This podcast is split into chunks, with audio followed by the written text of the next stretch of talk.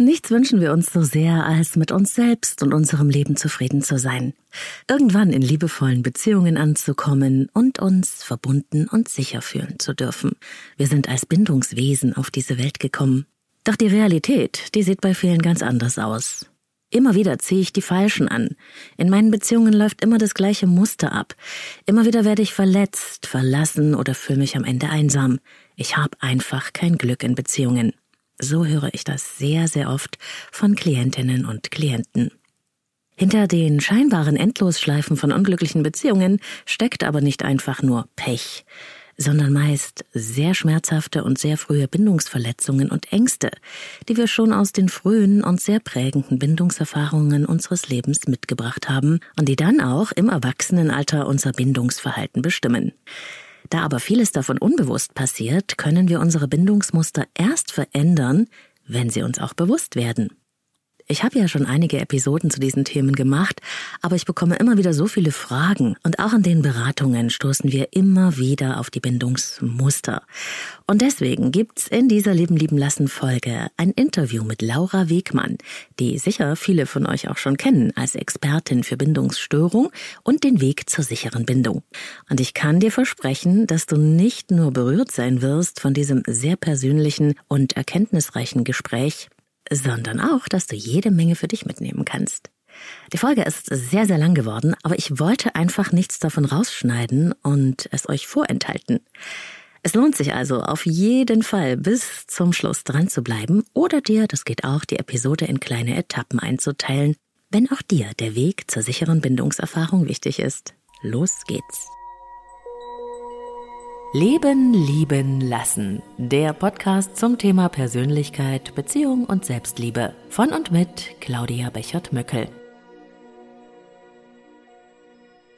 Ein herzliches Willkommen im Leben, lieben, lassen Podcast. Heute der psychologischen Beraterin, Coachin, Podcasterin und Expertin zum Thema Bindungstrauma, Bindungsverletzung, sichere Bindung lernen. Ich freue mich riesig, dass du da bist, dass es geklappt hat. Laura Wiegmann. Hallo. Hallo, freut mich sehr. Vielen, vielen Dank für die Einladung, liebe Claudia.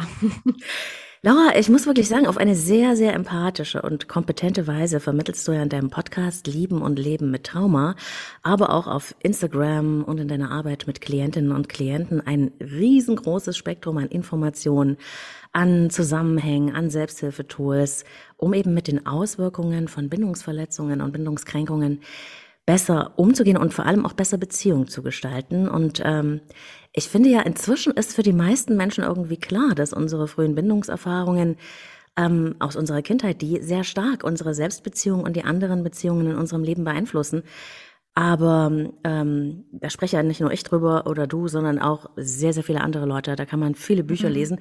Trotzdem fällt mir immer auf, und ich weiß nicht, ob das äh, nur eine Wahrnehmung von mir ist oder ob du das auch so siehst, dass diese Themen Bindungstrauma, Co-Abhängigkeit, Bindungsangst ähm, erst in den letzten Jahren immer deutlicher hervortreten.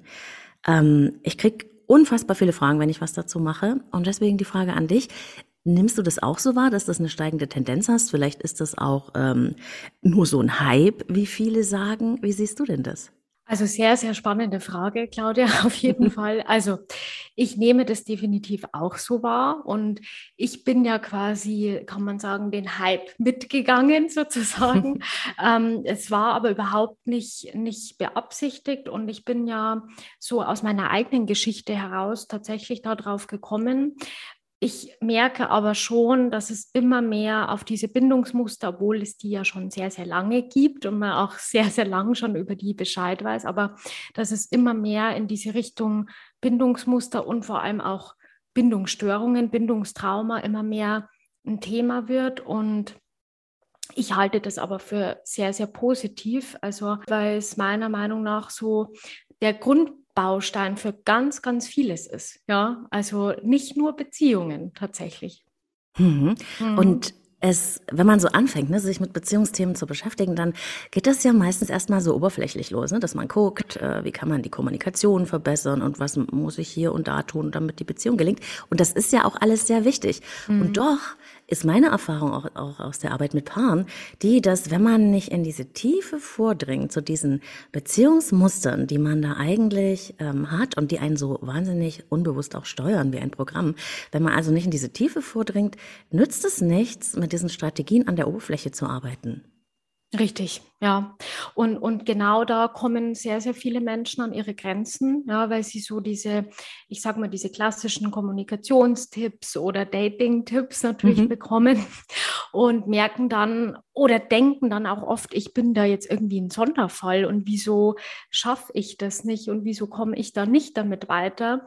Und das passiert eben genau dann, wenn wir schwerwiegendere Erfahrungen gemacht haben in unserer Kindheit und zweifeln dann natürlich immer mehr an uns, an der Beziehung und auch an dem Partner und, und wissen eigentlich gar nicht so richtig, wo, woher kommt es. Und das ist, finde ich, wirklich ein Problem, weil so gehen ja dann viele Jahrzehnte lang teilweise durch ihre Partnerschaften und denken dann irgendwann, für mich gibt es nicht den richtigen oder die richtige.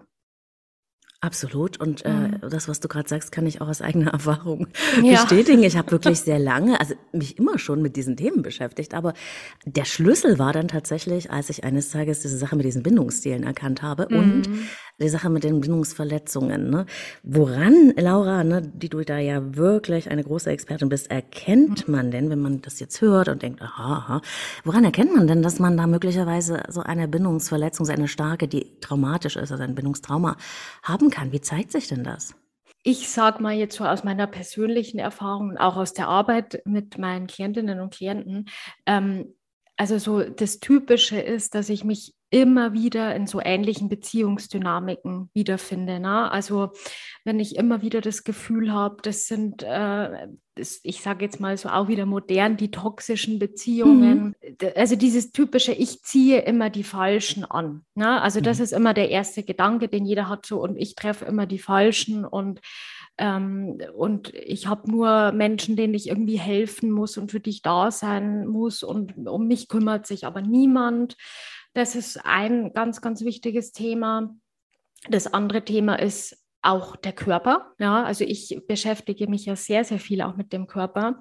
Das heißt, es sind Menschen, die ständig eigentlich unter Anspannung sind, mhm. also auch sehr körperlich auch gestresst sind, das Nervensystem einfach sehr übererregt ist auch oft sehr wachsam sind. Ne? Also das sind so Menschen, ich sage jetzt mal, die sehr, sehr schnell erschrecken zum Beispiel auch, ja, bei, bei Kleinigkeiten. Also das sind so Details, aber auch Körperhaltung. Ja, also äh, zum Beispiel Rückenprobleme. Ja, also ich hatte ganz, ganz lange Rückenprobleme. Ich hatte so, ein, so einen krummen Rücken auch mhm. ganz oft, was eine Schutzhaltung ist. Aber das muss man auch erstmal wissen und verstehen. Ähm, also Körper ist wichtig. Ja, ich merke das aber natürlich auch daran, wenn, wenn Menschen in die ganz andere Richtung, also in die extreme Isolation gehen. Ja, also die wirklich sagen, ich, ich habe gar kein Vertrauen mehr. Also Vertrauen ist bei allen Menschen mit Bindungstrauma ein Riesenthema und das ist eigentlich auch so das zentrale Thema. Also ich vertraue mir selbst zum einen nicht und auch anderen nur ganz, ganz schwer. Also Vertrauen ist immer so das Ausschlaggebende, woran man einfach merkt, da ist dieses, dieses Urvertrauen mhm. ist nicht da. Genau, und ja. ähm, ich finde es eben nochmal so wichtig, Laura, auch wenn du es äh, in allen Facetten schon sehr oft äh, ähm, weitergegeben hast, ich auch. Es ist trotzdem mhm. immer wieder wichtig, daran zu erinnern, dass die Urwurzel tatsächlich diese äh, Verbundenheit mit uns selbst, mit der Welt, mit den anderen eben aus dem Vertrauen kommt, dass wir ja. hoffentlich erfahren haben in unseren ersten Lebensjahren. Also diese sichere Bindung, ich kann mich da reinfallen lassen, ich werde gehalten, ich, genau. ähm, das ist verlässlich, ja, und ich werde gestützt, unterstützt, getröstet. Und da das eben viele von uns nicht erlebt haben, resultiert aus diesem Mangel an Vertrauen dann eine Strategie oder verschiedene Strategien, wie wir Bindungen eingehen. Kannst du das anhand der Bindungsstile nochmal auf deine Weise erklären, was diese selbe Wurzel für unterschiedliche Ausprägungen haben kann in den Schwierigkeiten, die ich dann in Beziehungen erzeuge? Ja, also grundsätzlich, man entscheidet, äh, unterscheidet bei den Bindungsmustern immer erstmal sichere, also ein sicheres Bindungsmuster und dann gibt es die unsicheren. Ja? Mhm. Sichere Bindung ist das, was du beschrieben hast. Das heißt, ich habe wirklich erlebt, dass ich gehört und gesehen werde, ja, mich verstanden fühle, dass ich mich auch sicher fühle. Ja, mhm. das heißt, ich habe diese Nähe zu, zu der Bezugsperson, im Idealfall natürlich zu der Mama, habe auch erstmal so meine ganzen Grundbedürfnisse erfüllt, also natürlich Nahrung, ja, Sicherheit, ja, mhm. Wärme, alles, was so wichtig ist. Natürlich auch zum Thema Emotionen regulieren, vielleicht kommen wir da später mhm. noch drauf, äh, ist ein wichtiges Thema. Ähm, und dann gibt es die unsicheren Muster, ja. Und die, die unsicheren entstehen auf unterschiedliche Weisen. Das heißt, es ist jetzt nicht immer zwingend so, dass die Eltern einen jetzt absichtlich irgendwie vernachlässigt haben, ja, ja? und, und es muss auch nicht immer ein, ein körperlicher Missbrauch oder ein emotionaler Missbrauch in dem Sinn gewesen sein. Und da, da wird es dann ganz spannend, ja, weil da merken dann viele, oh, das ist mir ja auch so passiert, ja, weil, weil jeder denkt immer, Bindungstrauma muss was ganz, ganz Schlimmes gewesen sein, ja. Ja, muss es aber nicht. Wenn wir jetzt zum Beispiel das ängstliche äh, Bindungsmuster, also unsicher, ambivalent, es mhm. gibt dann immer ganz, ganz viele Bezeichnungen dafür. Wenn wir uns das jetzt zum Beispiel mal ansehen, da ist es so, dass ganz, ganz oft die Bezugsperson auch ein ängstliches Bindungsmuster hat. Das heißt, es sind auch oft eher ängstliche Menschen, ja, die, die sehr, sehr überfürsorglich waren ihrem Kind gegenüber oder auch ihr Kind quasi für ihre eigenen Bedürfnisse wieder so ein bisschen mhm. missbraucht haben, sage ich mal, ja. Das heißt, die dann quasi auch das Kind benutzt haben, um sich selbst zu beruhigen. Ja, das, also daraus entsteht auch ganz oft dieser ängstliche Bindungstyp. Und das sind dann die Menschen, die sehr, sehr stark geplagt sind von Verlustängsten vor allem, ja, und die, die eigentlich permanent Angst haben, den, den Partner zu verlieren oder die Partnerin, die auch sehr darauf angewiesen sind, dass sie eben auch reguliert werden, ja, von mhm. ihren Partnern oder Partnerinnen. Und, und da merkt man schon, das ist jetzt nichts, was, was ein Elternteil mit Absicht tut, ja, oder irgendwie, äh, na, weil da ist, steckt erstmal nichts Böses dahinter, ja. Das ist einfach ein ängstlicher Elternteil gewesen, der selber sein ungeklärtes Bindungstrauma hat und, und mhm. das gar nicht gemerkt hat. Ja? Und vielleicht eben sogar sehr überfürsorglich war. Wenn wir uns jetzt den Vermeidenden mal angucken, da ist es wieder ein bisschen anders. Ja? Also der Vermeidende entwickelt sich, wenn der irgendeine Form von Emotion zeigt, ja, also Wut, Trauer, Schmerz oder irgendwas in die Richtung, wird das von den Eltern sozusagen unterdrückt. Also da ist dann so dieses typische, du darfst es nicht fühlen und äh, wir wollen damit nichts zu tun haben, ja, weil auch da die Eltern oft schon in der vermeidenden Rolle wieder mhm. sind, ja, die selbst nicht mit ihren Emotionen umgehen können. Und das Kind lernt dann natürlich, das ist unsicher für mich, wenn ich Emotionen zeige, weil dann schotten sich meine Eltern noch mehr von mir ab, ja, und, und das bedeutet ja für ein Kind immer Gefahr. Ja, also die, mhm. dass die Bezugsperson weg sein könnte. Das heißt, das Kind auf sich alleine gestellt ist, das ist ja die größte Gefahr am Anfang bei, bei, bei kleinen Kindern, ja, weil die sind angewiesen natürlich auf ihre Bezugspersonen. Das heißt, das Kind lernt, wie muss ich mich verhalten, dass ich angenommen werde. Mhm. Ja, also dass ich zugehörig bleibe in der Familie. Und wenn ich jetzt als Kind die Erfahrung mache, ich muss das quasi unterdrücken, weil sonst werde ich abgelehnt, dann entsteht dieses typische Vermeidungsverhalten. Ganz, ganz viele denken natürlich, dass jetzt zum Beispiel ein vermeidender Typ später keine Gefühle mehr hat. Ja, mhm. das stimmt aber nicht. Also ja. man hat, man hat auch in Studien herausgefunden, ähm, dass die Kinder, ähm, die dieses vermeidende Muster zeigen, einen ganz, ganz hohen innerlichen Stress haben. Ja, also die, die unterdrücken das zwar, dass sie sich dann quasi nicht freuen, ja, und, und nicht wieder diese Nähe suchen wollen zu der Mama, aber die haben einen riesengroßen innerlichen Stress. Also das ist nicht so, dass die dann einfach, ne, jetzt fühle ich nichts mehr, so ungefähr mhm. so, so läuft es dann nicht. Aber ähm, die, die zeigen es einfach nicht mehr, weil die, weil die Gefahr zu groß ist. Und dann gibt es noch das Letzte, das ist das desorganisierte Bindungsmuster, was meiner Meinung nach auch viel zu wenig erwähnt wird tatsächlich, weil ich, mhm. mittlerweile, also auch aus meiner Arbeit der Überzeugung bin, es gibt sehr, sehr viele, die ein desorganisiertes Bindungsmuster haben. Mehr als die Zahlen vielleicht sogar so sagen. Und der desorganisierte Typ, das ist so dieser typische Komm her, geh weg. Ja, mhm. also dieses, ich, ich will einerseits die Nähe, aber wenn es mir dann zu nah wird, dann, dann macht es mir Angst. Und der Desorganisierte entsteht quasi durch Gefahr einer Bezugsperson. Also wenn ich die Erfahrung gemacht habe, meine Bezugsperson ist auch mein größter Feind sozusagen, ja. dann entsteht genau dieses Muster. Also dieses, ich bin auf dich angewiesen, weil ich dich brauche, aber auf der anderen Seite bist du auch meine größte Gefahr. Und, und, und das führt zu diesem ständigen Aktivieren und Deaktivieren des Bindungssystems. Und diese Menschen haben es auch besonders schwer, ja, weil, weil die natürlich so beide Anteile in sich tragen. Also der Desorganisierte kann man sagen, der ist beides. Ne? Also der ist ängstlich und vermeidend.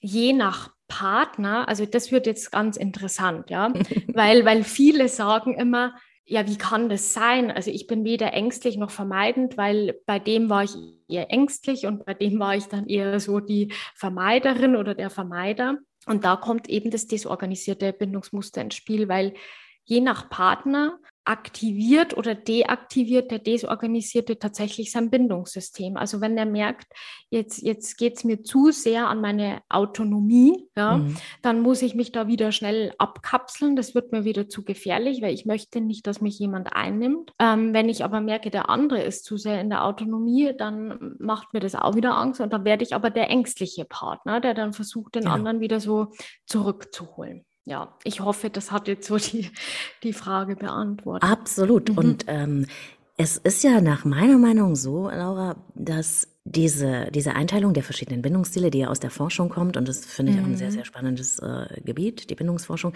das ist ja trotzdem ähm, eine Struktur. Also das ist ein System, da wird das dann so einsortiert und in der Realität sind ja, ja lebendige Prozesse. Genau. Und da gibt es viele Schattierungen und Changierungen zwischen diesen Stilen. So glaube ich jedenfalls. Nun, ähm, bin ich da auch immer, ohne dass ich irgendwie den Forschern auf den Leib rücken will, aber ich bin da ein mhm. bisschen skeptisch immer, was diese Zahlen anbetrifft, weil ja. es wird jetzt zum Beispiel gesagt, 50 Prozent der Menschen hätten einen sicheren Bindungsziel und die Desorganisierten, das sind wohl um 8 Prozent oder noch weniger. Ja, genau. Meine ja. Erfahrung, Laura, ja. sagt da was ganz anderes, aber das kann natürlich auch damit zu tun haben, dass das nun Themen sind, mit denen ich mich mit meinen Klienten beschäftige und dann kann das eingefärbt sein, aber das würde mich mal interessieren, wie du das siehst. ja, also natürlich haben wir, ja, oder alle, die mit diesen Themen zu tun haben, wahrscheinlich eher mit unsicheren Bindungsmustern zu tun. Also mhm. das habe ich jetzt auch noch nicht erlebt, ehrlich gesagt, dass ich jemanden mit einem wirklich sicheren Bindungsmuster bei mir in der Beratung hatte. Wieso auch? Mhm. Ja, das sind dann vielleicht eher die Menschen, die diese Alltagskonflikte mit ihren Partnern haben, die dann zu einer typischen Paarberatung gehen. Ja oder Paartherapie gehen, ähm, die das dann aber auch gut lösen können. Ja, Laura, nun haben ja diese unterschiedlichen Bindungsstile, zum Beispiel der sich abhängig macht, ne? oder der Vermeider, die haben ja dann auch unterschiedliche praktische Ausprägungen. Ne? Ja. Da sind wir bei den ängstlichen äh, Bindungsstilen beim Thema Co-Abhängigkeit. Ne? Und da machst du ja auch ganz, ja. ganz viel drüber. Wobei ich immer sagen muss, ich mag dieses Wort nicht, weil das erinnert mich an meine hm. Ausbildung in der Suchtberatung und deswegen ja, verwende ich immer ich. gern dafür das Thema emotionale Abhängigkeit. Ja. Aber es ist genau das Gleiche, was wir da meinen. Das ist tatsächlich sehr, sehr häufig ja anzutreffen. Kannst du da noch mal was dazu sagen? Woran dieses Ich kann, würde ich ja beschreiben, meine eigenen Grenzen nicht richtig halten und lass von den anderen in der Beziehung die Grenzen bestimmen. Wie, wie sich das so zeigt in deiner Arbeit, in den Beziehungen, woran man das merken kann? Grundsätzlich ist es tatsächlich, wie du sagst, es ist ein Grenzenthema. Ja. Ähm, was ich aber beobachten kann, ist, dass wirklich jeder ja, von, von den Leuten, die ich da berate, die davon betroffen sind, auch das in der Kindheit erlebt haben. Also ich gehe jetzt mal gar nicht so sehr auf die Theorie ein, sondern wie mhm. es so in der Praxis aussieht. Genau. Ähm, es sind wirklich Menschen, die Eltern hatten, die in irgendeiner Form pflegebedürftig waren. Ja, also das können psychische Erkrankungen gewesen sein, ja, oder einfach ganz, ganz oft sowas wie Eltern hatten irgendwie eine Depression oder, oder waren unter Dauerstress, waren eigentlich irgendwie überfordert, auch mit den Kindern oder die, dieses typische, ne, diese Parentifizierung auch, mhm. also dass die Kinder quasi so die Ersatzpartner oder ne, so ein vollständiges Familienmitglied, Versorger da geworden sind. Und da beobachte ich das ganz, ganz häufig. Also immer, wenn die Menschen sich wirklich zu früh, ja, wo sie noch gar nicht in der Lage waren, sich zu kümmern, sich um die Eltern oder auch um die Geschwister kümmern mussten. Mhm. Und es ist auch richtig, richtig schwer, aus dieser Co-Abhängigkeit tatsächlich rauszukommen, ja, weil man das erstmal gar nicht bemerkt. Also da, da sage ich ganz ehrlich, das ist was, man kann das leicht lösen, wenn man es merkt. Aber viele merken es nicht in der Beziehung. Ja. Also sie, sie denken eben, ich bin doch einfach nur da für meinen Partner oder mhm. für meine Partnerin und ich, ich kümmere mich doch und mir ist es wichtig, dass er oder sie auch wiederum ihre psychischen Probleme heilen kann. Ja? Das heißt, es fällt erstmal überhaupt nicht auf, dass man wieder und wieder in dieser Dynamik drin ist, ist klar, ne? weil das ist so unsere Programmierung. Wir haben das gelernt. Ich muss quasi da sein, ja, für den mhm. anderen, mhm. dass ich überlebe. Ganz oft sind die natürlich dann auch in Beziehung wieder mit Menschen, die auch so hilfsbedürftig sind. Ja, also das geht los von, weiß ich nicht, irgendwelchen, äh, eben wie du es gesagt hast, Süchte, Geldprobleme, psychische Probleme, ganz, ganz oft.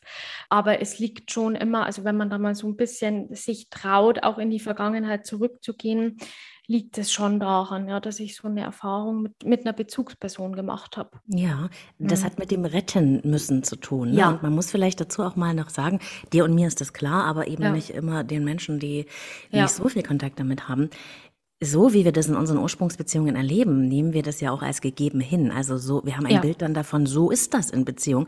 Und wenn wir dazu konditioniert wurden, weil unsere Eltern das nicht besser konnten, ähm, dass wir dazu da sind, die retten zu müssen oder für deren Bedürfnisse da zu sein, dann opfern wir unser kleines Selbst, unsere kleine Autonomie, unsere eigenen Bedürfnisbestrebungen quasi und ordnen die dieser Beziehung unter, weil die eben als Kind das Wichtigste für uns ist und wichtiger als ja. wir selber. Und das ist ja dann das, was du meinst, dass die das dann gar nicht merken, wenn die das in Beziehung immer und immer wieder wiederholen.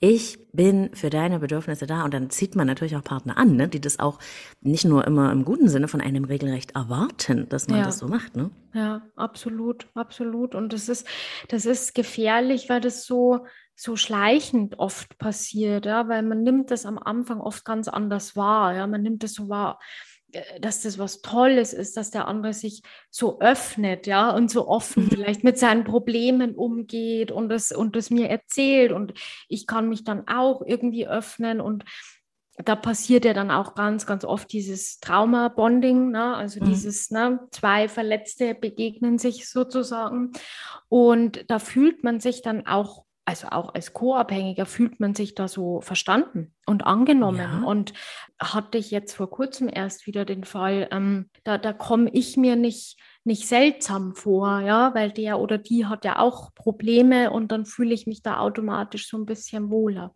Mhm. Mhm. Und was man nicht vergessen darf, ist ja auch, äh, dieses gebraucht werden, ne? wenn ich ja. darauf äh, konditioniert bin, weil ich das so gelernt habe. Liebe ist, wenn ich für dich sorge. Das ist ja was ja. Schönes, für jemanden zu sorgen. Ne? Aber diese ja. übersteigerte, ich sorge für dich und in Klammern dann nicht mehr für mich. Dann, dann kann ich ja was geben. Also erlebe ich mich als wichtig. Ich habe Bedeutung. Ich werde gebraucht. Und das kann man Richtig. ja ganz leicht mit Liebe verwechseln. Ne? Ja, absolut, absolut, ja. Und das ist so dieser tiefe Glaubenssatz ähm, und eben auch die Erfahrung, die jedes unsichere Bindungsmuster hat. Ich bin es nicht wert, geliebt zu werden oder ich muss etwas dafür tun. Ja, mhm. also wie, wie muss ich sein und was muss ich tun, dass du mich liebst? Das ist so dieses Hauptthema tatsächlich. Und, und das, da kann ich da natürlich in negativer Weise total aufblühen. Ja, weil wenn ich dann für jemanden auch noch was tun kann, das ist ja, und der mich braucht, dann ist es ja der direkte und einfachste Weg, das zu beweisen, dass ich was wert bin. Mhm.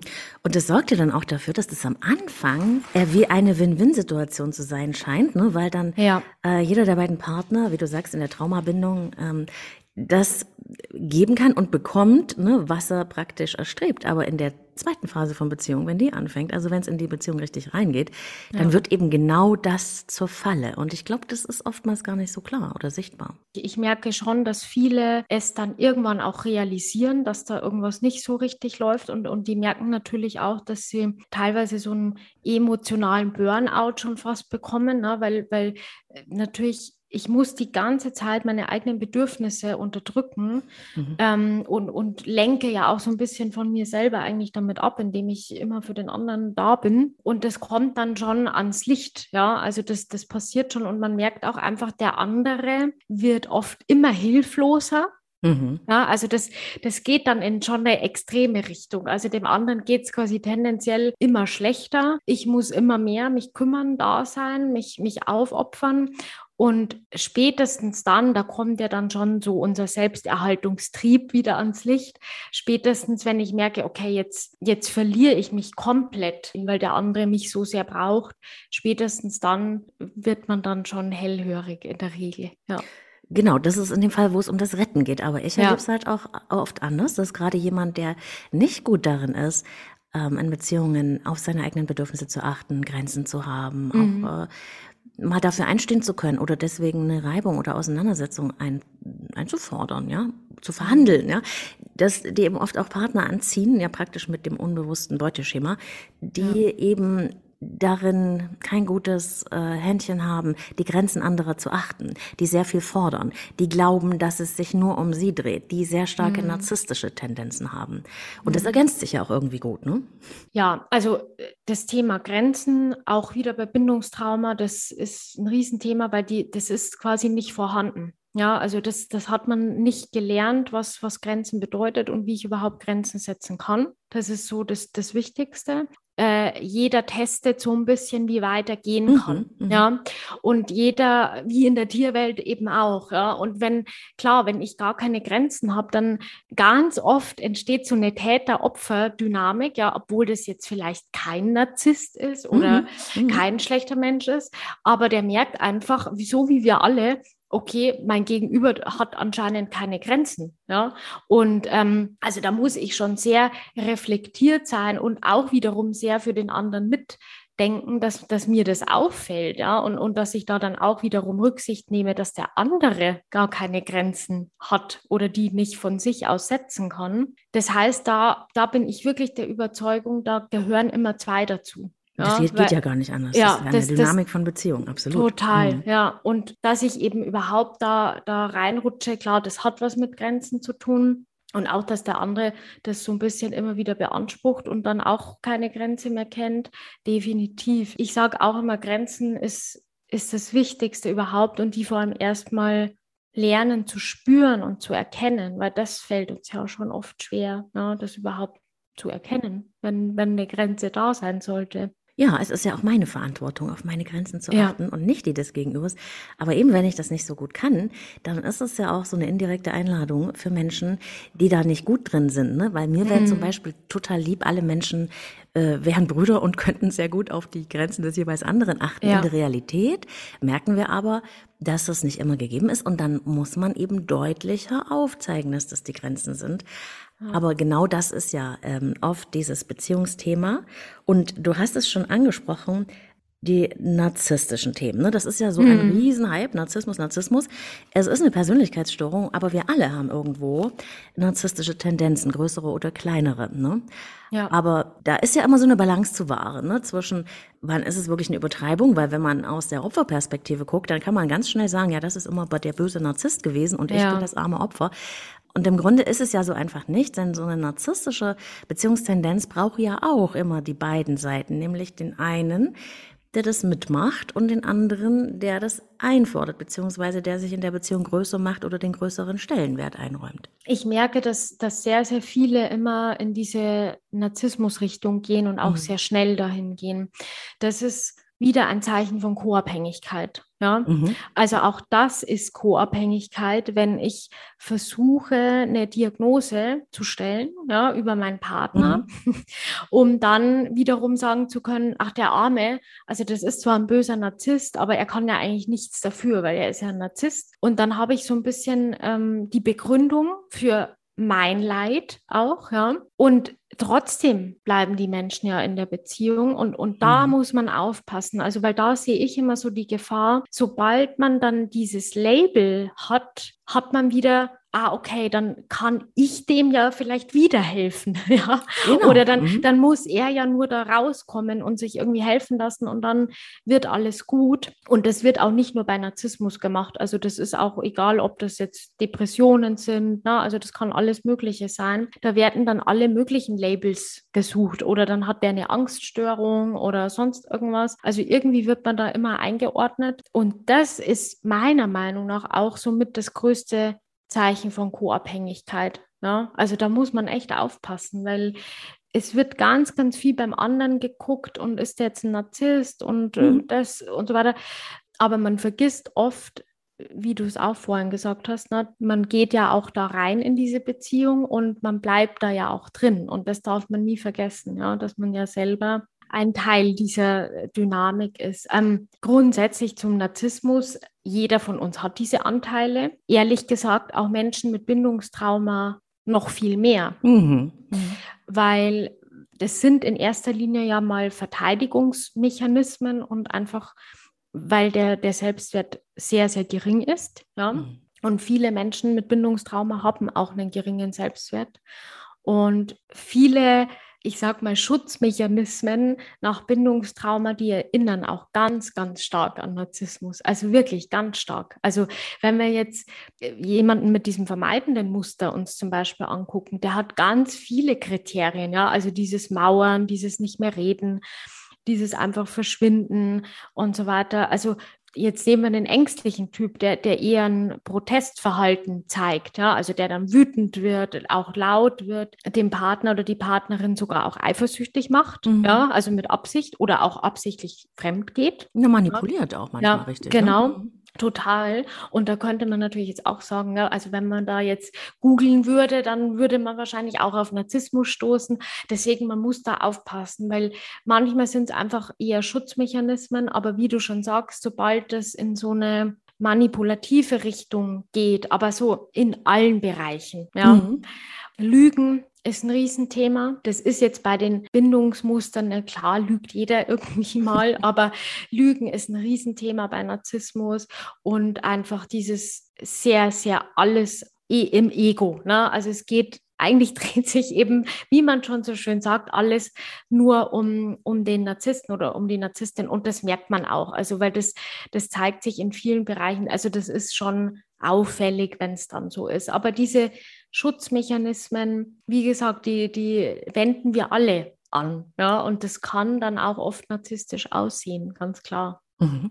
Und da möchte ich nochmal drauf eingehen, was du vorhin gesagt hast. Das fällt mir auch sehr häufig auf, wenn erst einmal, mhm. ähm, ich finde das ja fast so einen Trick der Psyche, ne, die dann bei Menschen gerade, die so dazu neigen, co-abhängig zu sein, dass sie wieder Rettungsstrategien verwenden können, indem sie nämlich mit dem Verstand einen Grund finden, ersinnen, warum das schwierig ist in der Beziehung. Und wenn das dann beim anderen ist, der da eben eine Störung hat, dann kann man das wieder so schön von sich weg delegieren. Ja. Und da ist es oft gar nicht so einfach, das merkst du sicher auch in deiner Arbeit, die Menschen immer ja. wieder auf ihre Eigenverantwortung zurückzuholen und, und, zu schauen, guck mal, und was ist denn dein Anteil daran? Ne?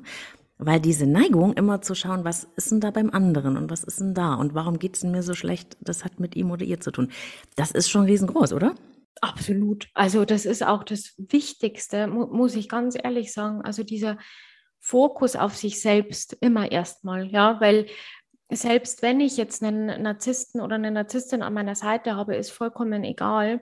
Wenn ich den Fokus auf mich selbst richte und erstmal meine Themen kläre, ja, dann, dann ist das am Ende auch egal, wen ich da an meiner Seite habe, weil dann komme ich da auch raus. Mhm. Ja, also äh, das, oder es, es wendet sich, ja, oder ich merke auf einmal, oh, okay, ich hatte da vielleicht doch einen viel, viel größeren Anteil, als mir da bewusst war. Und da geht es nie um, um Schuld. Es ist so wichtig, tatsächlich bei sich selbst zu starten. Und wie du sagst, es ist eigentlich wieder so ein bisschen eine Flucht und es ist leider auch dieser Wiederholungszwang, sagt man ja, mhm. aus, der, aus der Kindheit. Das heißt, wenn ich jetzt auch einen narzisstischen Elternteil zum Beispiel hatte, dann neige ich natürlich auch dazu, mir da wieder so jemanden zu suchen.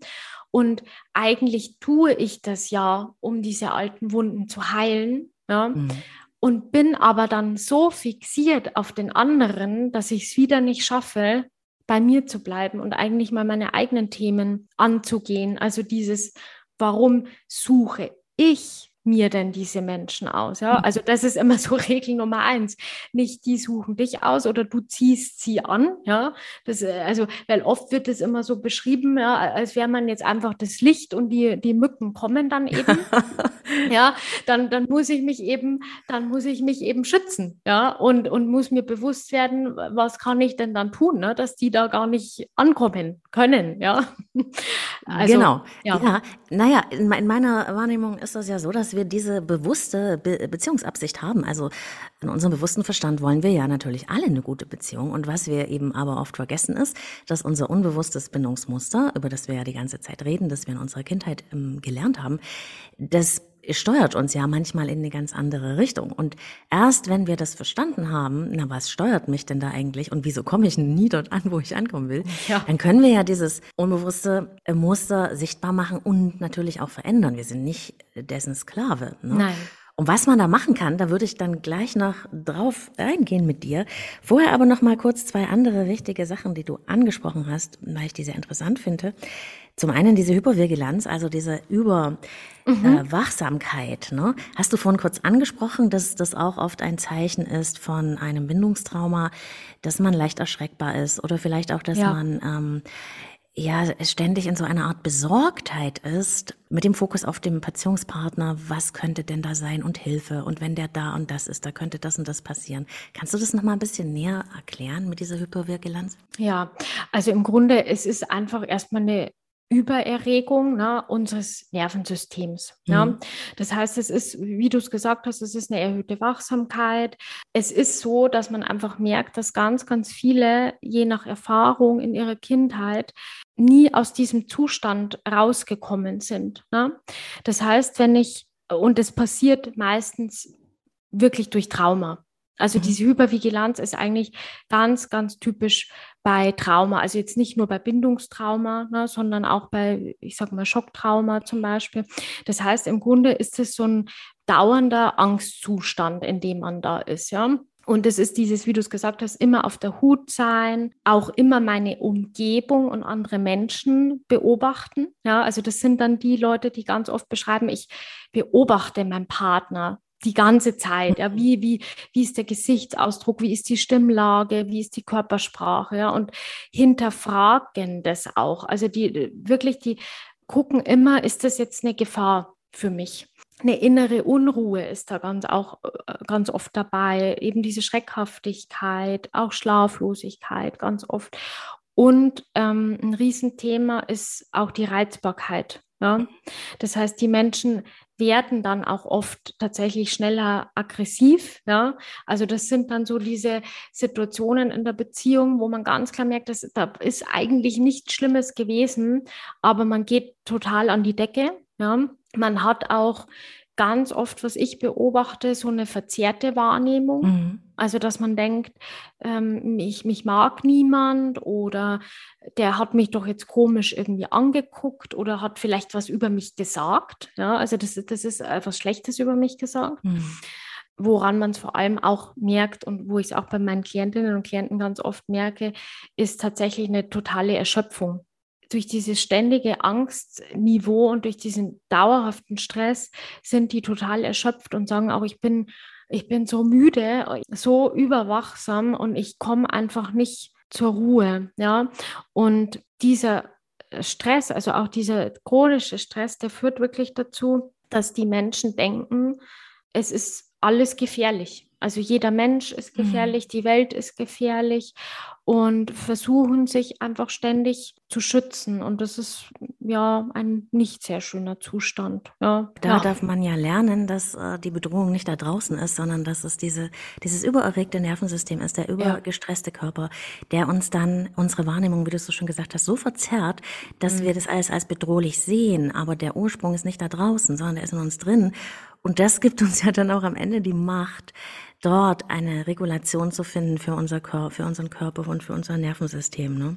Richtig, ja. Ja, und bevor wir da hinkommen, Laura, nochmal diese Parentifizierung. Das, da hast du letztens eine wunderschöne Podcast-Folge drüber. Ja, Die finde ich ganz, ganz, ganz, ganz hörenswert. Super. Mhm. Ähm, denn das ist was, was mir auch sehr häufig begegnet, dieses frühe in die Erwachsenenrolle gehen müssen, ne? wo auch wirklich mhm. dann dem Kind, das kind, als Kind machen wir alles, um das Bezugssystem, also die, das Familiensystem zu stärken oder ja. die Beziehung zu unseren Eltern. Wir opfern uns, wenn es sein muss und wir machen alles, was erwartet wird, weil wir davon abhängen und das auch nicht wissen, aber wir spüren das. Ja. Und wenn von uns erwartet wird, du musst für mich da sein, du musst meine Gefühle regulieren, du musst meine Bedürfnisse erfüllen, dann machen wir das natürlich. Aber da passiert richtig früh was, nämlich zum einen der Verlust des Vertrauens, aber auch unsere Freude, mhm. unsere Leichtigkeit, unsere, boah, ich lasse mich jetzt mal plumpsen. so, genau, Das geht genau. ja vollkommen weg. Das ist das, das Schlimmste, wenn ich quasi zu früh erwachsen werden musste,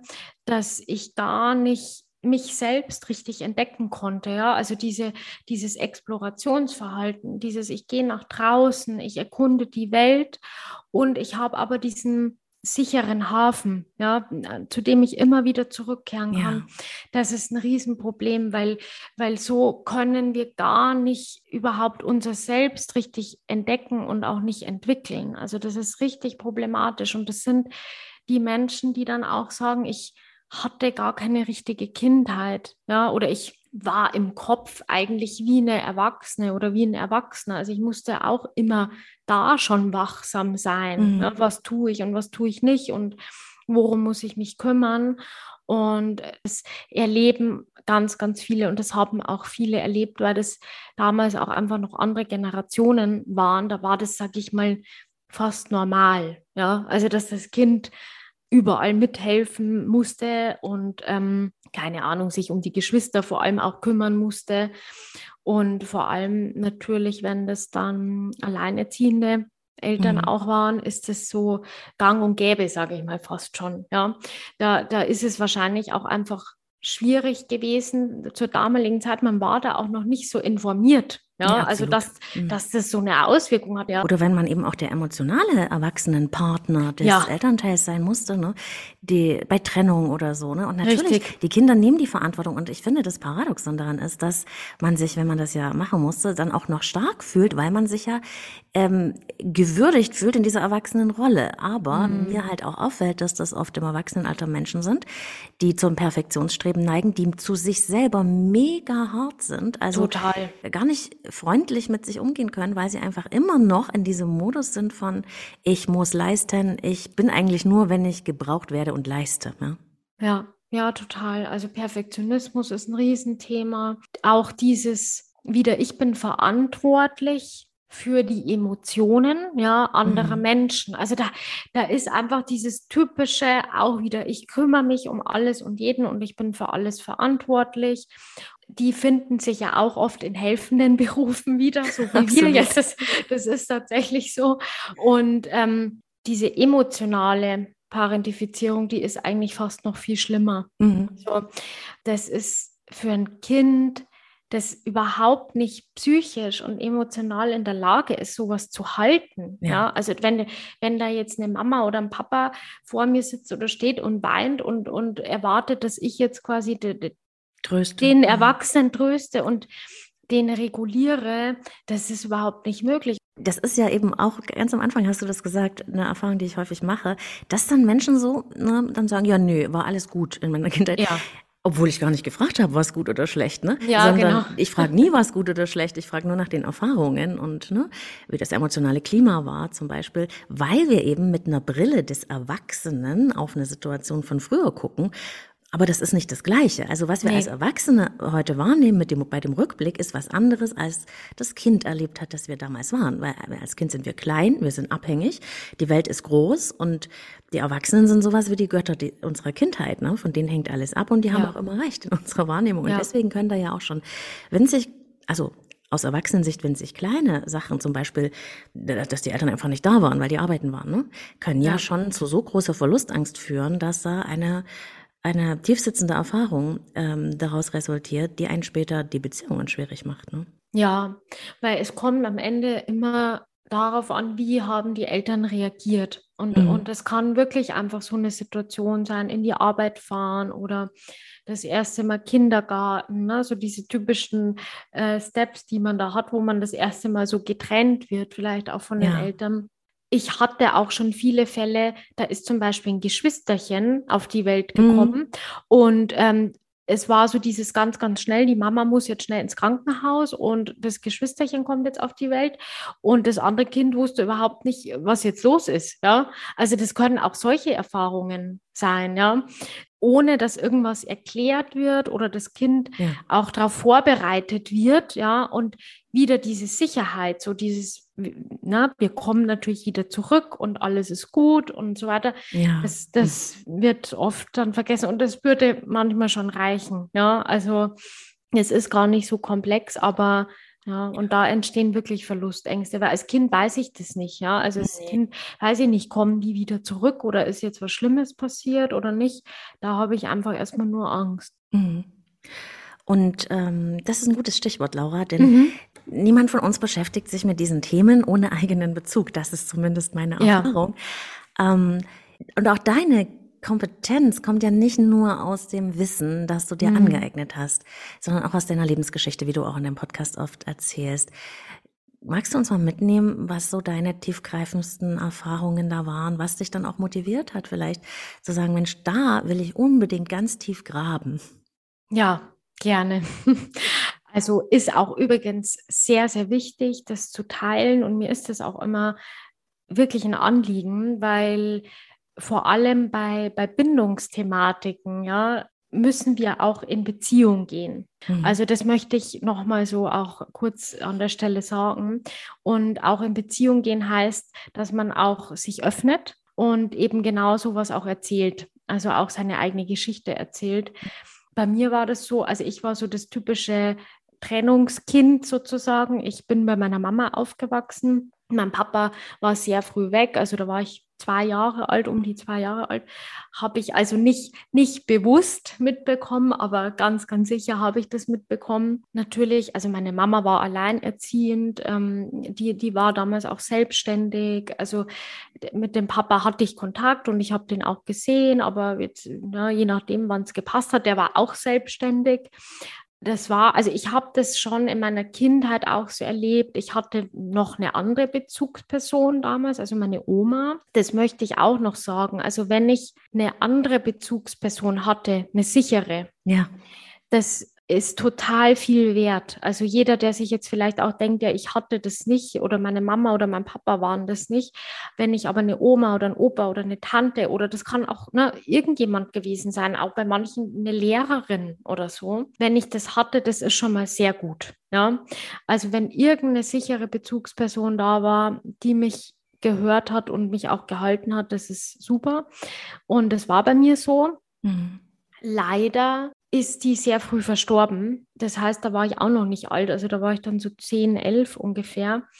Das, ich, ich weiß das noch, das war für mich ganz, ganz schlimm damals auch, ähm, weil die so ein bisschen mein Anker war und ich einfach ähm, mit meiner Mama, weil es war nicht, nicht immer leicht und das war dann für mich so endgültig, das war ganz schlimm. Ja, also mhm. es war vorher schon schlimm äh, und nicht so schön, weil ich auch sehr, sehr oft auch krank war, abgesehen davon. Also bei mir war, ich war immer so kurz vorm, vorm Sterben, kann man sagen, tatsächlich. Mhm. Und wie dann die Oma quasi auch noch weggebrochen ist, das war dann nochmal so höchst traumatisierend für mich. Also das war ganz, ganz schlimm. Ich kann mich da komischerweise auch noch richtig, richtig gut dran erinnern.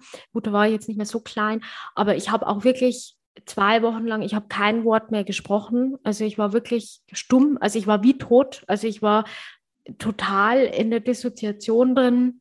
Ich habe auch nichts mehr gefühlt, also da kann ich mich jetzt noch dran erinnern. Mhm ja, und dann war das immer ein Thema, auch, auch zwischen meinen Eltern und irgendwie, ich wollte natürlich auch mehr bei meinem Papa sein. Das war immer ein Thema, habe mich mit meiner Mama auch nicht immer so super verstanden. Es war auch Gewalt im Spiel, ja, also in meiner Kindheit. Ich, wenn immer so nachdenke, so rückblickend, auch was ich bei anderen Kindern damals so miterlebt habe. Ne? Also wenn ich zu Besuch irgendwo war, das war ja auch zu meiner Zeit fast normal, körperliche Gewalt. Absolut, also ne, das war so ganz, ganz klassisch. Ne? Also da wurde auch vor den anderen Kindern überhaupt kein Geheimnis draus gemacht oder so. Also das war ja gang und gäbe ja, und irgendwann bin ich dann tatsächlich so ein bisschen ausgebrochen, kann man sagen. Also da habe ich dann nochmal so meinen mein Selbsterhaltungstrieb gezeigt und bin dann tatsächlich zu meinem Papa mhm. gegangen damals ja, das war dann, war dann auch schön und das war auch gut. Und ich bin dann aber trotzdem sehr früh wieder ausgezogen. Ja, und dann ging so meine Beziehungsleidensgeschichte ja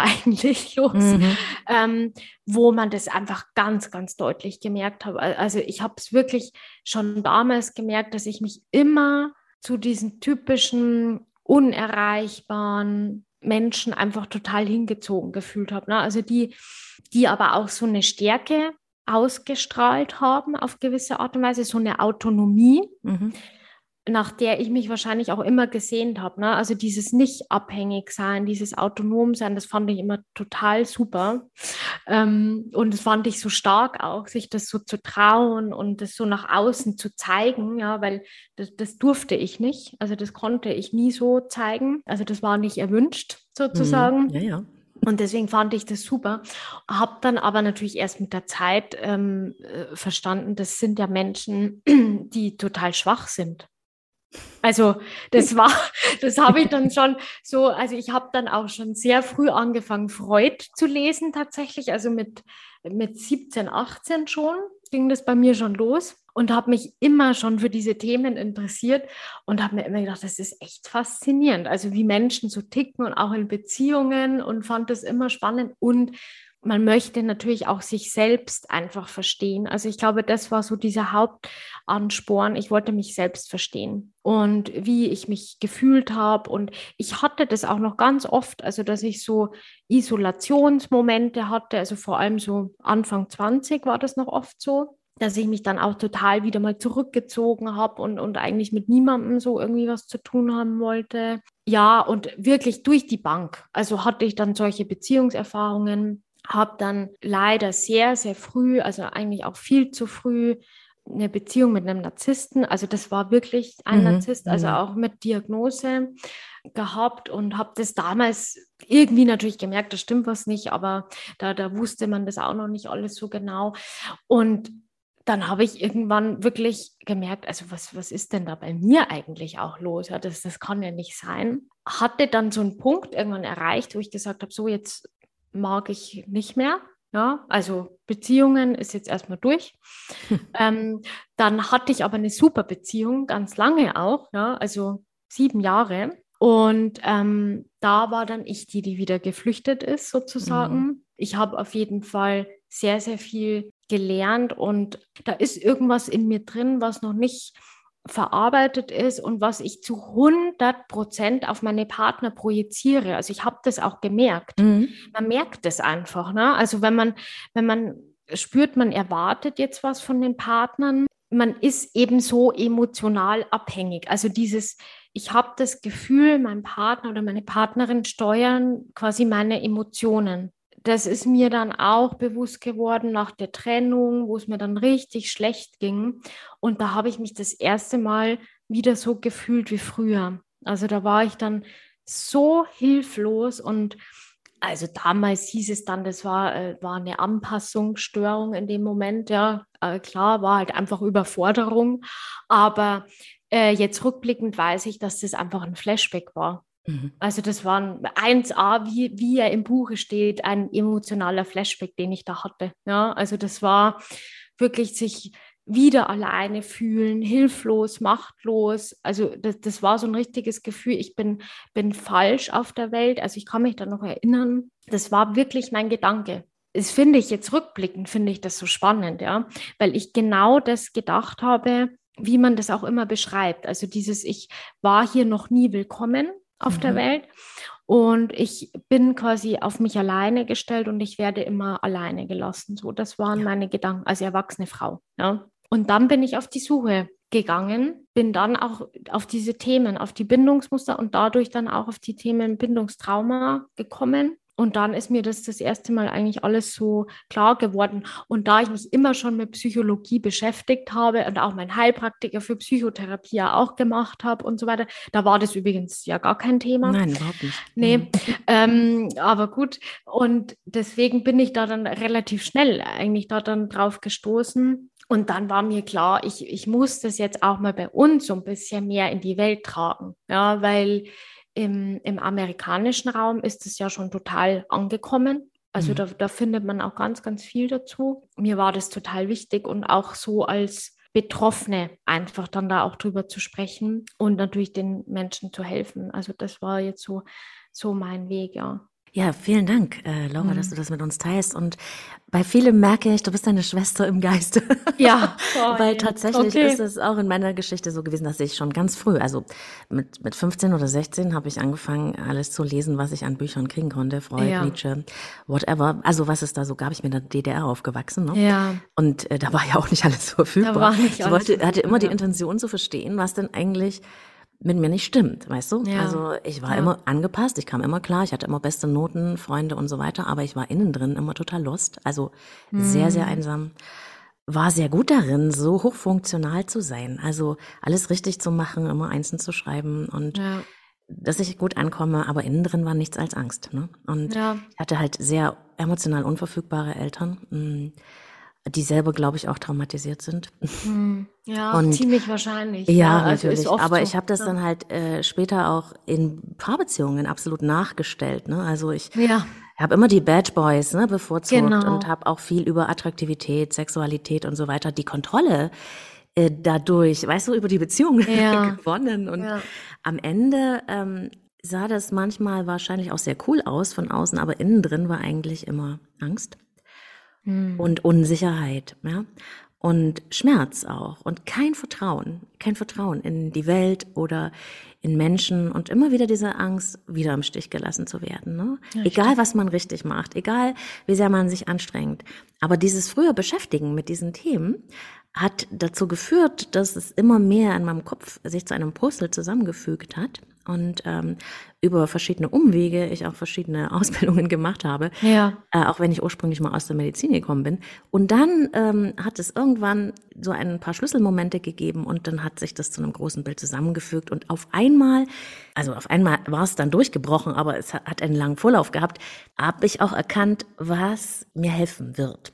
Und ja. habe ich angefangen, diese, diese kleinen Sachen zu machen und kann heute sagen, und da möchte ich auch wirklich immer allen Mut machen, so wie du das auch machst, mhm. dass ich heute in einer guten, sicheren Bindung leben kann, auch wenn ich einen ambivalenten Bindungsstil habe. Ja. Aber man muss den nicht leben, man kann den regulieren lernen, man kann dadurch positive Absolut. neue Erfahrungen machen. Und diese Erfahrungen, die bestärken das neue Verhalten und das neue Sicherheitsgefühl. Und ja. man kann sich immer wieder verorten lernen in diesem sicheren Gefühl, in diesem in sich drinnen wohnen. Und jetzt wüsste ich gern, ähm, liebe Laura, was ist, wenn das jemand hört, so ein Weg, wie man dahin kommen kann? Du sagst, du machst sehr viel mit Körperarbeit, ohne dass wir jetzt einzelne Schritte durchgehen müssen. Aber was mhm. ist dieser Weg, wenn man verstanden hat, okay, es sind gar nicht immer die anderen Bösen da draußen in der Beziehung, sondern ich muss bei mir anfangen. Was kann ich tun? Das Allerwichtigste, also es gibt natürlich zur Traumatherapie gibt es ganz, ganz viele Methoden was ich jedem mitgeben möchte, das Wichtigste ist tatsächlich Bindung. Und ähm, wir können nur durch Bindung und neue Beziehungen dieses Thema heilen. Also das ist meine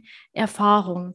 Und ähm, Beziehung muss nicht eine romantische Beziehung sein, sondern auch wirklich zu einem Berater, Coach, Therapeuten, Therapeutin, vollkommen egal. Ne? Aber es ist wichtig, dass man jemanden findet, der auch wirklich bindungsorientiert arbeitet was ganz oft passiert, dass man dann irgendwo Hilfe bekommt, die, die vielleicht so ein bisschen verschlossen noch sind oder mhm. so ein bisschen altmodischer unterwegs sind, so keine Berührung und keine persönlichen Geschichten und so weiter. Das ist eher nicht hilfreich bei Bindungstrauma mhm. tatsächlich, mhm. weil das stärkt wieder so dieses, ich bin nicht zugehörig, ich kann nicht vertrauen, ich kann den anderen nicht einschätzen. Und eben die Regulation, also auch diese Co-Regulation, da ist jemand, der mir hilft, mit meinen Emotionen zurechtzukommen, das ja. ist ja das eigentliche Wichtigste, was wir aufholen müssen. Also mhm. dieses, ich kann diese sichere Bindung durch diesen Menschen lernen. und mir auch abgucken, ja, so ein bisschen. Und da ist jemand, der mit mir in Kontakt geht, der mit mir in Beziehung geht, der einfach für mich da ist. Ja, das ist erstmal so das Wichtigste. Und ich dann, wie in der Kindheit eigentlich, auch dieses Explorationsverhalten zeigen kann. Ja, also dass ich das Gefühl habe, da ist jetzt jemand, ähm, das mir Sicherheit gibt und dadurch traue ich mich wieder mehr rauszugehen und kann auch wieder Vertrauen aufbauen. Also das ist das Wichtigste, was ich wirklich so jedem mitgeben möchte, egal mit wem oder mit welchen Methoden man da zusammenarbeitet. Aber es sollte auf jeden Fall natürlich jemand sein, der sich mit diesen Bindungsthemen gut auskennt, aber der auch eben bindungsorientiert arbeitet der Körper ist ein wichtiges Thema. Jeder darf so vielleicht auch die Methode für sich finden, ja, die, die gut hilft. Und ich sage auch immer, alles ist erlaubt. Also alles, was hilft, ist erlaubt. Aber wichtig ist, dass man jemanden hat, der einen führt. Ja, und auch ja. wirklich mit, mit Vertrauen und mit Halt jemanden da durchführt. Das ist ganz wichtig. Mhm, das finde ich schön, weil ich habe jetzt gerade, während du das gesagt hast, mhm. so überlegt, dass ich das, ohne dass ich das so benannt hätte, ja. bindungsorientiert, tatsächlich auch mache, wahrscheinlich intuitiv und instinktiv, dass, dass man den Raum hält für jemanden. Ne? Ja. Dass man, ähm, dass der sich da rein entspannen darf und dass er weiß, da kann ich jetzt wieder neue Erfahrungen machen und ich kann immer wieder zurück in diesen sicheren Raum und da gibt's keine ja. Bedrohung, keine Beschuldigung, kein, na, was hast du denn da schon wieder gemacht, ne? Richtig. Sondern diese, diese Bindung, wirklich dieses Lernen, wieder Vertrauen haben zu können und angenommen zu sein in seinem So-Sein. Das ist ja. elementarste oft für Menschen, dass sie wieder diese Erfahrung machen dürfen und von daraus dann mit Methodik, ne, mit, mit ja. Schritten, mit Anleitungen was Neues ausprobieren und dann immer, bin ich immer ganz geflasht, wenn die neue Erfahrungen machen und dann so, oh, und da ist dann was ganz anderes passiert ja. und dann Ah, da freue ich mich immer so richtig mit, weißt du, weil ja, ich ja total. weiß, wie das sich ja. anfühlt, ja. wenn man das machen darf. Und gehst du noch mal kurz auf die Körperarbeit ein? Ich finde auch den Körper ein sehr wichtiges Instrument, weil der ja sehr ähm, auch diese Ausnahmezustände ähm, körperlich eben ausagiert, durch Unruhegefühle, durch körperliche Symptome. Und ich ja. habe wirklich selber, da war das für mich auch einer der Schlüssel zu verstehen, aha, Jetzt bin ich wieder im Ausnahmezustand, weil mein Körper sich auf eine bestimmte Weise anfühlt. Es ist bei mir immer so ein nadeliges Stechen. Mhm. Und wenn ich mhm. diesen Ausnahmezustand habe, da weiß ich, ah, Adrenalin geflutet, dann habe ich bestimmte Methoden. Ich mache sehr viel über Visualisierung und Meditation mhm. oder auch über die Shakti-Mat oder so, wie ich wieder in mir ankomme. Weißt du, wie ja. ich wieder ja. landen ja. kann und kannst du dann vielleicht mal so ein, zwei Sachen sagen, was du da, wo du da ansetzt, wie, bei Natürlich. dieser Körperarbeit? Ich starte tatsächlich auch immer mit genau diesen Themen. Das heißt, wir kümmern uns erstmal immer um den Körper. Also dieses Erkennen, in welchem Zustand bin ich. Also bin ich in der Über- oder in der Untererregung. Ne? Das mhm. ist schon mal immer so das Erste. Die meisten sind tatsächlich in der Übererregung, aber gibt auch viele, ne, die, die in diesem Freeze einfach ja. sind. Ne? Je nachdem ist es auch ein bisschen unterschiedlich, klar. Aber wenn ich jetzt in dieser Übererregung zum Beispiel bin, es ist ganz wichtig, also ich sage immer am besten, man stellt sich wirklich so dreimal am Tag ähm, einen Wecker ja, oder einen Termin. Man kommt erstmal nur bei sich an. Ja, das heißt, wir gehen quasi jetzt nicht so dieser klassische Bodyscan, aber wir fangen wirklich quasi am Kopf an und, und gehen mal komplett alles durch. Also wo bin ich mhm. angespannt? Drückt irgendwo was? Ist mein Kiefer zum Beispiel angespannt? Nacken? Äh, Rückenbereich, ja, Brust natürlich ist immer so ein Thema, Enge in der Brust, so ein Beklemmungsgefühl. Das heißt, wir gehen erstmal alles durch und versuchen das zu lösen. Ja? Mhm. Das heißt auch gerne selbst, wenn man jetzt zuhört, auch gerne das einfach mal testen und mal gucken, was kann ich denn tun, um das zu lockern. Also es ist ganz wichtig, dass man auch diesen, diesen angespannten Zustand wieder loslässt. Ja? Ähm, da arbeite ich ja so ein bisschen auch in diese Richtung Somatic Experiencing, also dass man mhm. immer guckt, wo, wo ist diese Spannung und wie kann ich die wieder abbauen, körperlich, rein körperlich. Und da ist auch alles erlaubt. Also man kann versuchen, ne, sich mal so ein bisschen auszuschütteln, zu massieren, sich zu dehnen, zu hüpfen, vollkommen egal. Aber einfach mal versuchen, diese, diesen Zustand zu beenden. Und ganz wichtig ist die Atmung. Ja, mhm. also bei mir, ich habe so meine Routine, ähm, wenn, ich, wenn ich aufstehe und ähm, spätestens nochmal, bevor ich dann schlafen gehe, ist mir das immer ganz wichtig.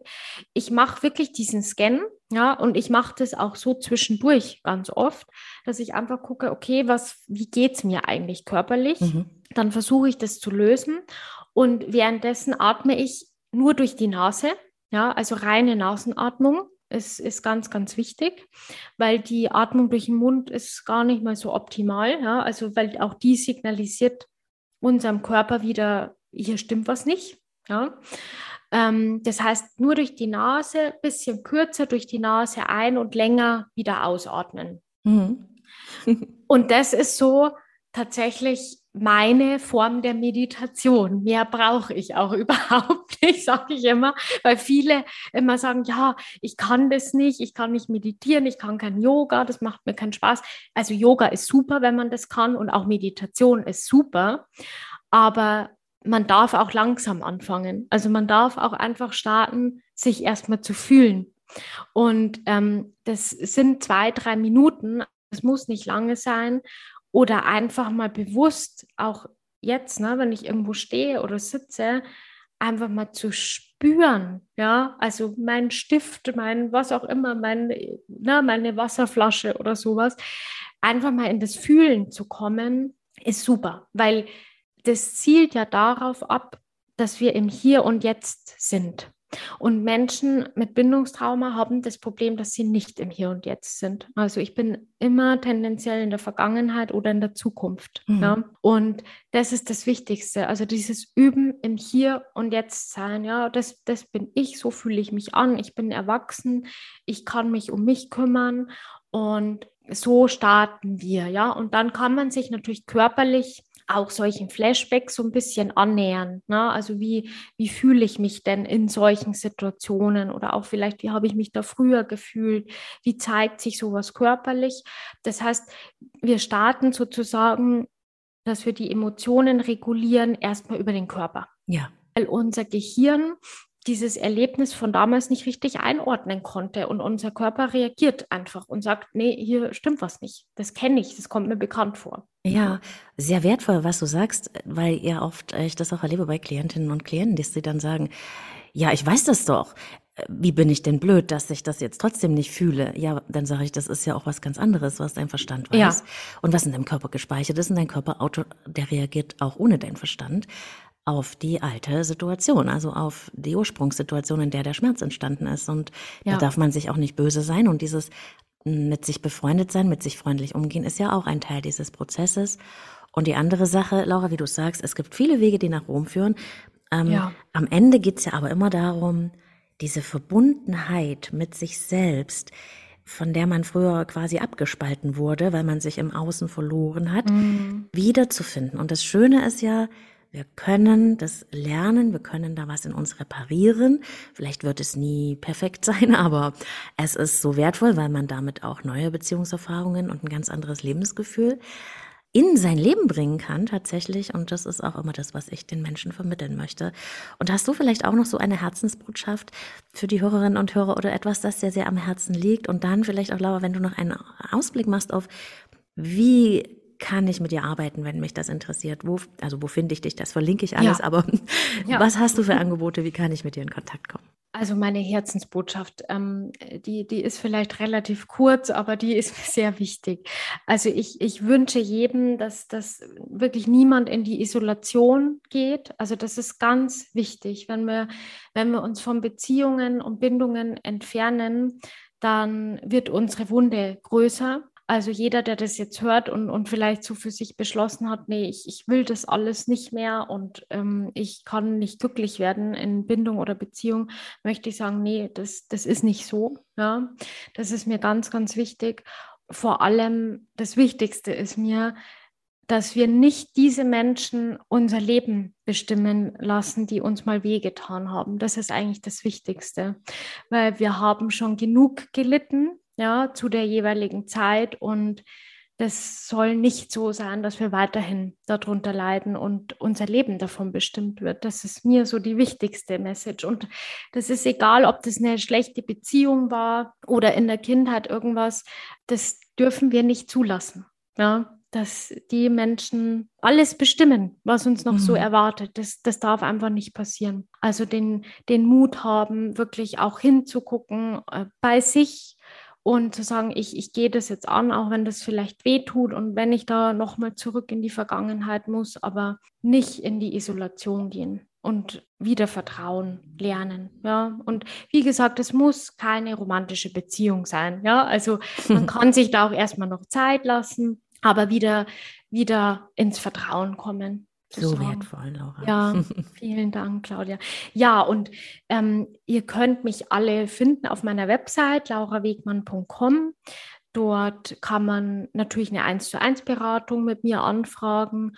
Und ich habe jetzt außerdem noch einen neuen Online-Kurs, also einen Live-Kurs, der geht zwei Abende. Da wird es auch mehrere Termine geben ähm, findet man auch auf meiner Website. Da geht es äh, genau ums Thema sichere Bindung lernen. Das heißt, da sprechen wir darüber, wie entsteht sichere Bindung, wie entsteht auch unsichere Bindung und was kann ich tun jetzt im Erwachsenenalter, dass ich auch sichere Bindung leben kann. Ne? Also das ist wichtig, ja, dass wir das auch so ein bisschen adaptieren können, weil nicht jeder hat diese sicheren Bezugspersonen, dass ich weiß, wie, wie komme ich denn da nah ran und wie verhalten sich sichere mhm. Bindungstypen überhaupt. Genau.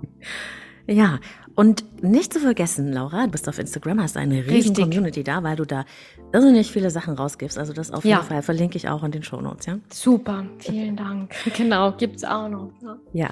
Laura, ich danke dir von Herzen für dieses wirklich tiefgründige, sehr, sehr inspirierende Gespräch, das mich selber auch sehr berührt hat. Danke, danke, Vielen danke. Dank, Claudia. Herzlichen Dank, dass ich dabei sein durfte. Hat mich riesig gefreut, Claudia. Ganz liebe Grüße und hoffentlich bis bald. Tschüss. Ja, bis bald. Tschüss.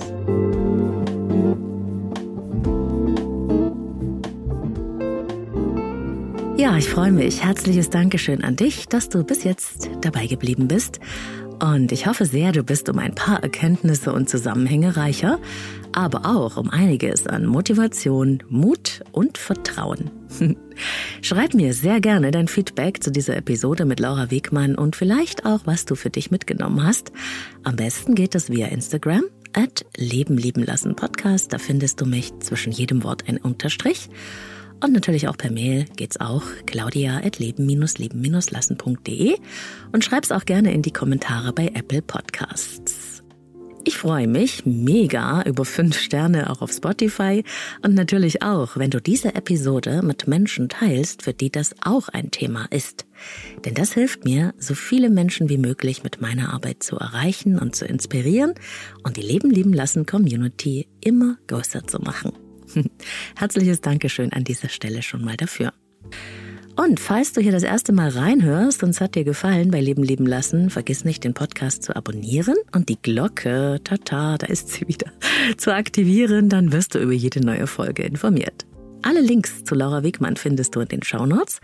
Und vielleicht hast du es ja auch gehört, meine Hündin Sarah ist an einer Stelle lautstark durch die Aufnahme gelatscht und hat sich dann auch noch so richtig schön geschüttelt.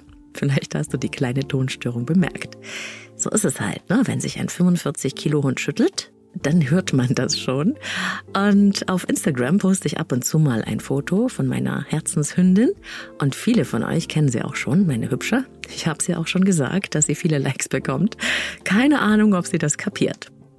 So viel zum Hundetier und dann noch der Hinweis auf meine Website leben-leben-lassen.de. Da findest du alles über mich und das Coaching mit mir. Ich arbeite mit Einzelklienten und Paaren, vor allem online, aber auch in Präsenz, wenn es Corona gerade zulässt. Und auf der Website kannst du auch dein ganz persönliches Kennenlerngespräch mit mir buchen. Am besten geht das über das Kontaktformular. Aber du findest auch auf der Website die Newsletter-Anmeldung falls du einmal im Monat Leben leben lassen Post von mir bekommen möchtest. Und natürlich gibt's irrsinnig viele Blogartikel zu Persönlichkeit und Beziehung und alle Podcast-Folgen in der Übersicht, genauso wie meine geführten Meditationen zum Download im Audioshop. Und an dieser Stelle habe ich jetzt auch noch ein kleines Geschenk für euch alle, für eure Treue. Laura hatte ja in unserem Gespräch vom Bodyscan äh, gesprochen. Das ist eine ganz, ganz wunderbare Achtsamkeitsübung, um die Körperwahrnehmung zu stärken und äh, damit praktisch selbst mit sich besser in Kontakt zu kommen. Und die ist auch gut geeignet für Menschen, die es mit Meditation jetzt nicht so haben. Und so einen Bodyscan gibt's nämlich auch in meinem Audioshop. Das ist eine sehr schöne Studioproduktion und den stelle ich euch gratis zur Verfügung als Bonusmaterial zu dieser Folge hier. Also schaut da gleich nochmal in deine Podcast-App und dann kannst du diesen Bodyscan entweder downloaden oder in der App immer wieder und wieder anhören. Und ich wünsche dir berührende Erfahrungen damit und freue mich sehr, wenn dich das unterstützt. Ja, und dann noch ein anderer wichtiger Hinweis. Ich kann super gut verstehen, wenn ihr Fragen habt zu den verschiedenen Themen des Podcasts. Fragen direkt, die mit eurem Leben zu tun haben. Aber bitte versteht, dass ich keine Hörerfragen via Instagram oder Mail beantworten kann, so mal eben zwischendurch. Das sprengt einfach den Rahmen meiner Möglichkeiten und ich käme gar nicht mehr zu meiner Arbeit mit Klienten oder zum Podcast. Aber für eure Hörerfragen gibt's die Leben lieben lassen Sprechstunde. Und wenn du möchtest, kannst du mir dein Thema per Sprachnachricht senden, ganz anonym.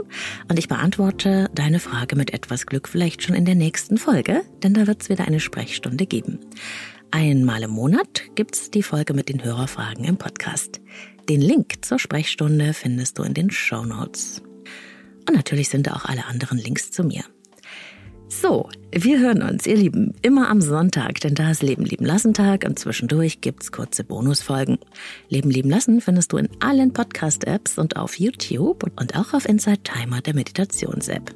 Und nicht zu vergessen, auf Steady bin ich auch der Unterstützer-Plattform für Kreative, falls du meine Arbeit oder mein Buchprojekt, an dem ich hier arbeite, unterstützen möchtest. Vielen Dank an die Hörer und Hörerinnen, die schon UnterstützerInnen sind. Bis bald, fühl dich umarmt. Deine Claudia.